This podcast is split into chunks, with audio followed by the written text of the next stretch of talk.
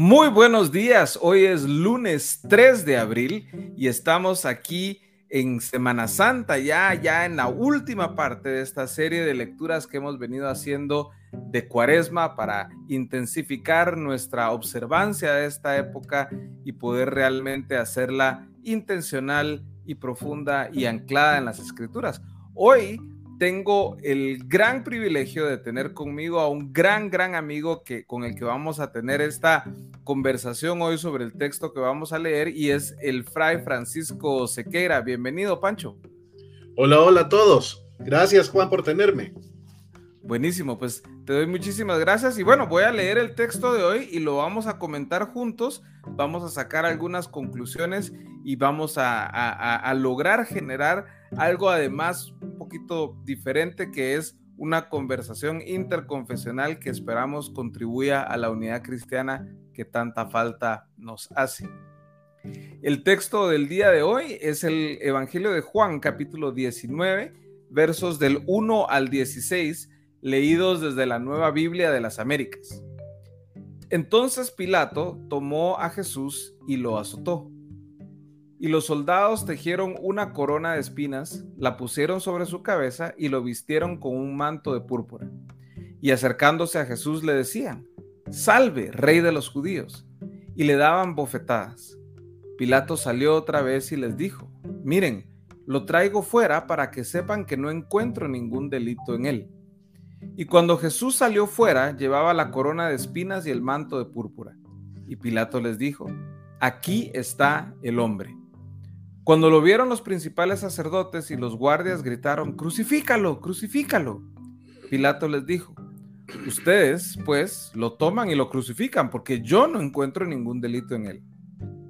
Los judíos le respondieron, nosotros tenemos una ley y según esa ley él debe morir porque pretendió ser el Hijo de Dios.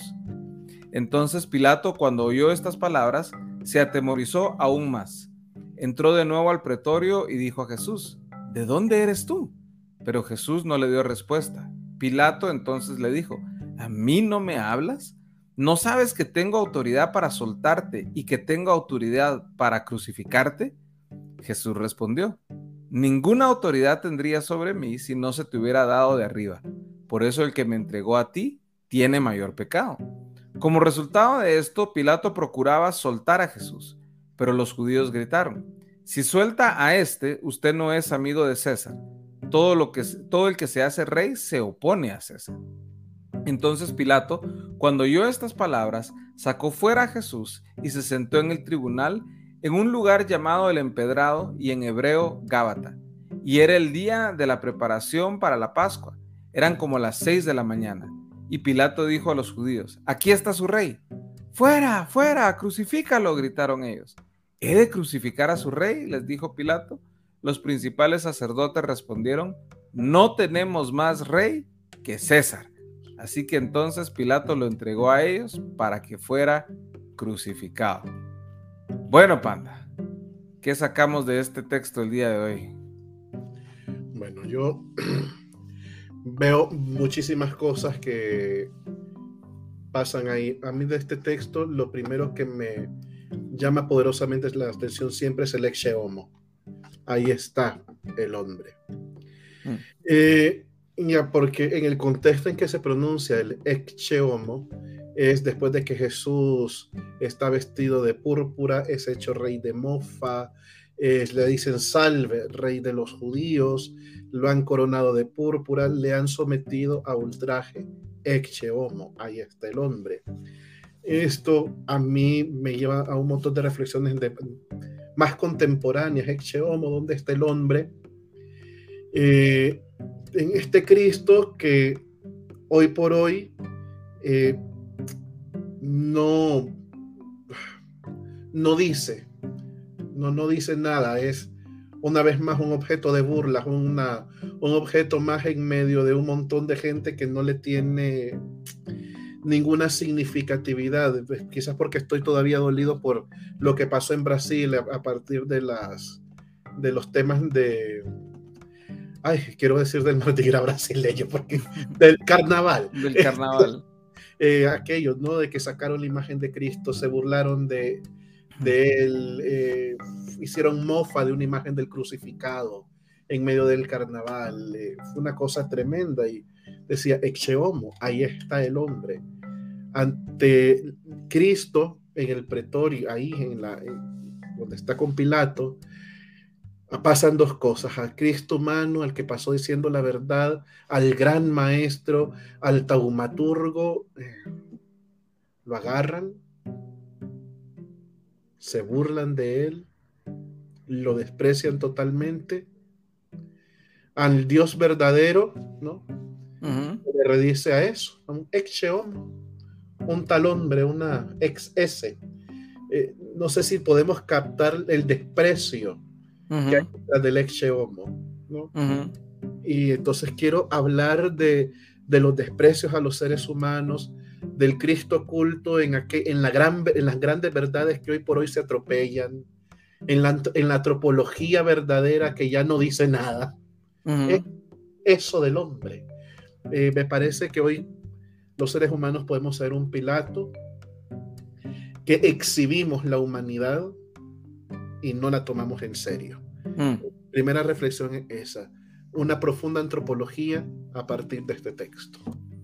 No, y, la, vemos también en, en Pilato su, propia arrogancia, ¿no? Cuando, cuando le hace preguntas a Jesús de dónde eres, etcétera, y Jesús guarda silencio y, Pilato lo reta, ¿no? No sabes que tú, o sea, que yo te puedo perdonar, que yo puedo evitar que seas crucificado, que yo puedo evitar este castigo. Porque es, es, es tan curioso porque los judíos antes, en el verso 7, a mí me sorprende, ellos apelan a su ley, ¿no? Nosotros tenemos una ley y él, y él debe morir de acuerdo a, ese, a esa ley, porque pretendió ser el Hijo de Dios. Y ese pretendió ser el Hijo de Dios me llama mucho la atención porque pareciera ser que ellos sí tenían conciencia de que sí hay un Hijo de Dios.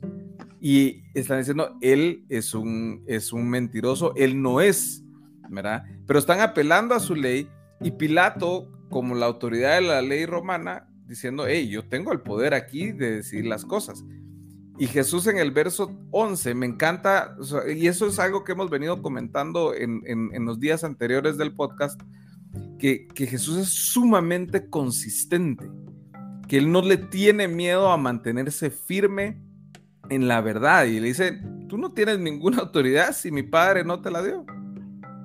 Y hasta casi pareciera exculparlo, porque le dice, el que me entrega a ti es el que tiene el mayor pecado. Tú solo sos un instrumento, son solo una herramienta. Y qué interesante contrastar ese, aquí está el hombre con, tú solo sos un mero instrumento. ¿Verdad? Y, ese, tú solo sos un mero instrumento, viene del, del, Dios soberano, del Dios creador, del Dios que sí es, sí es rey. Eso, eso me llama a mí bastante bastante la, la, atención. ¿Qué, ¿Qué, más ves por ahí en esa? Yo quisiera unir esta idea que tú tienes con la idea que he dicho al comienzo de la antropología profunda de este texto. Mm. En, en tanto y cuanto la arrogancia de Pilato se encuentra con esta profunda de verdad, tú en cuanto humano, en cuanto poder, en cuanto prestigio, en cuanto posibilidades de hacer, todo te ha sido dado por el Padre. Eso enfrentado ante la arrogancia de este hombre, aquí el hombre, aquí está este, ¿no? Confrontado contra la crueldad de los esbirros romanos que lo están torturando, mancillando, despreciando en máxima clave. Y lo quiero unir justamente porque al final nos revela una profunda eh, realidad del hombre, no solamente que el hombre es capaz de y que el hombre es capaz de Dios, sino de que el hombre todo lo recibe de Dios y entramos en la dimensión de la gracia. Mm. En el fondo de este texto hay una luminosidad de gracia que es impresionante. Es decir, vos estás aquí, Pilato, porque mi padre lo permite, porque él te dio este momento a ti. Este, igual, me estos pobres hombres que lo están mancillando no se han dado cuenta que están ahí y es el Padre el que se los ha permitido estar ahí es difícil de comprender para la mente, pero Dios, ¿por qué lo permite? Pues porque da posibilidades de ser humanos y para dar la demostración de la calidad de seres humanos, tenemos estos momentos de crisis donde tenés que en libertad tomar una opción. En toda la libertad del mundo podrían haber dicho, va, cumplimos la ley de manera aparente. ¿no? Pudieron haber dicho, en vez de darle 200 flagelazos, le damos 20. Porque el emperador no se iba a meter. Vamos, que no va. Este, pudieron haberse revelados este, ante él. El mismo Pilato.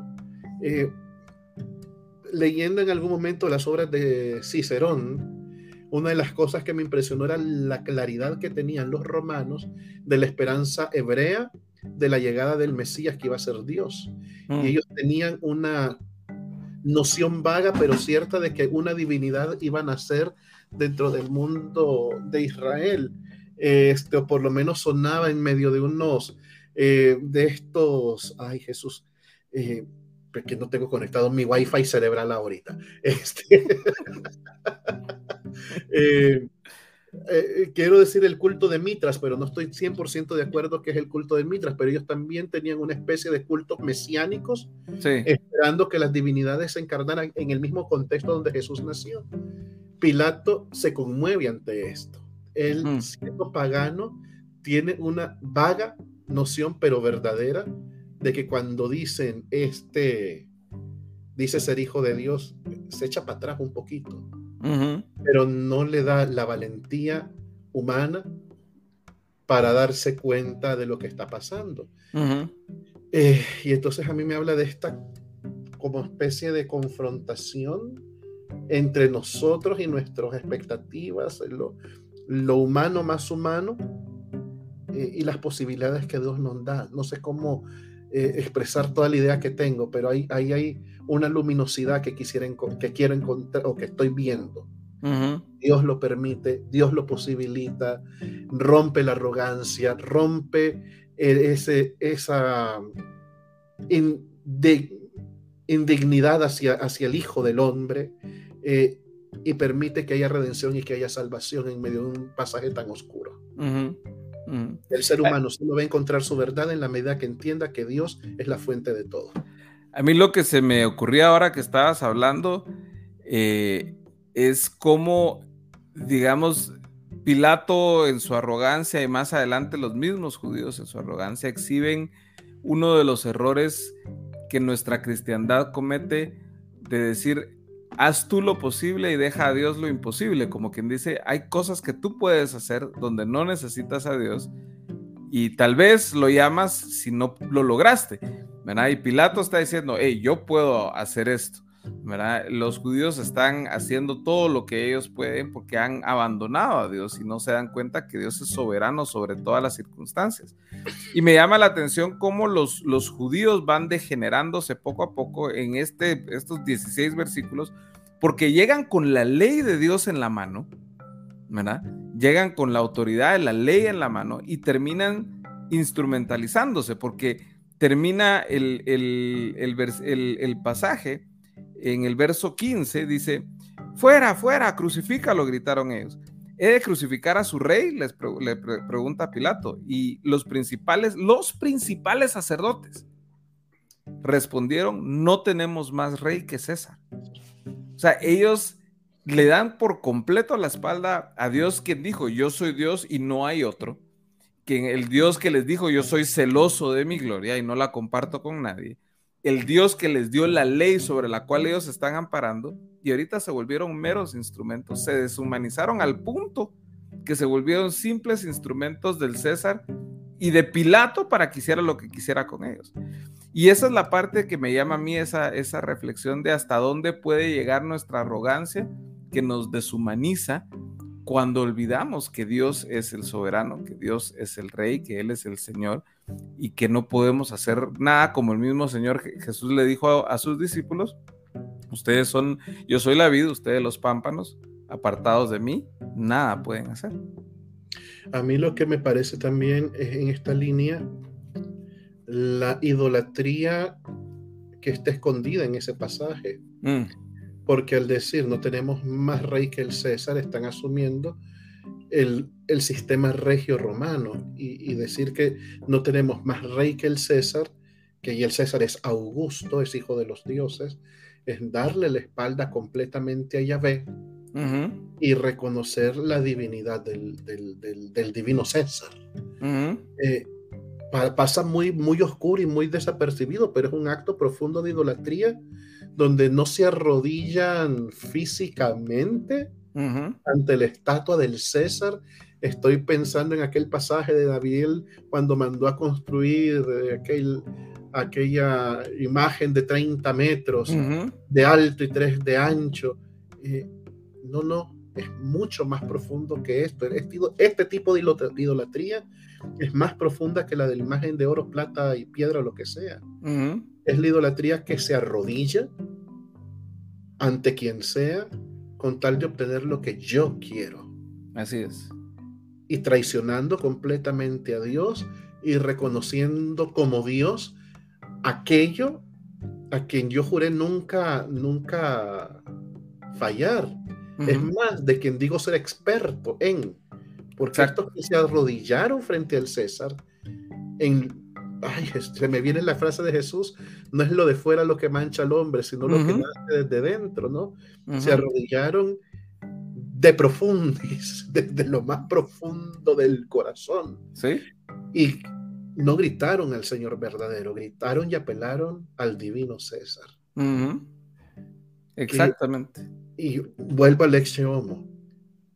Ex homo, Cristo, que es la plenitud del ser humano, pero ex homo también en estos personajes que nos muestran la nudez de, la maldad del hombre y hasta dónde se es capaz de pervertir. Así es. Pues bueno, gracias, gracias, ah, gracias Panda. Eh, de verdad que es un pasaje fuerte, eh, es un pasaje duro para empezar Semana Santa, eh, sobre todo cuando la cultura nos grita otra cosa, ¿no? Cuando la cultura nos grita fiesta, verano, empezar así es un poquito difícil ver al, al liderazgo, a la élite religiosa doblar rodilla metafóricamente ante el poder público eh, en tiempo de elecciones en Guatemala, eh, leer esos pasajes también es duro, pero bueno, la invitación. Yo le decía a mi gente, ahora estaba en la iglesia y le decía a mi gente: miren, cuidado ustedes católicos, que me los atrape rezando en Villa Crucis en bikini con una gallo en la mano. Este, porque así somos. Así somos, así, somos, todos. Y, pero bueno, miren, eh, aprovechen estos días, lean este pasaje, Juan capítulo 1, versos del 1 al 16, coméntenlo con su familia, con sus amigos, con las personas que tienen cerca y que de verdad les ayude a que esta Semana Santa ustedes puedan eh, colocar su afecto donde debe estar, que es única y exclusivamente en la persona y obra de nuestro Señor Jesús. Así que que el amor del Padre, la gracia del Hijo y la comunión con el Espíritu Santo estén con ustedes hoy y siempre. Nos vemos mañana.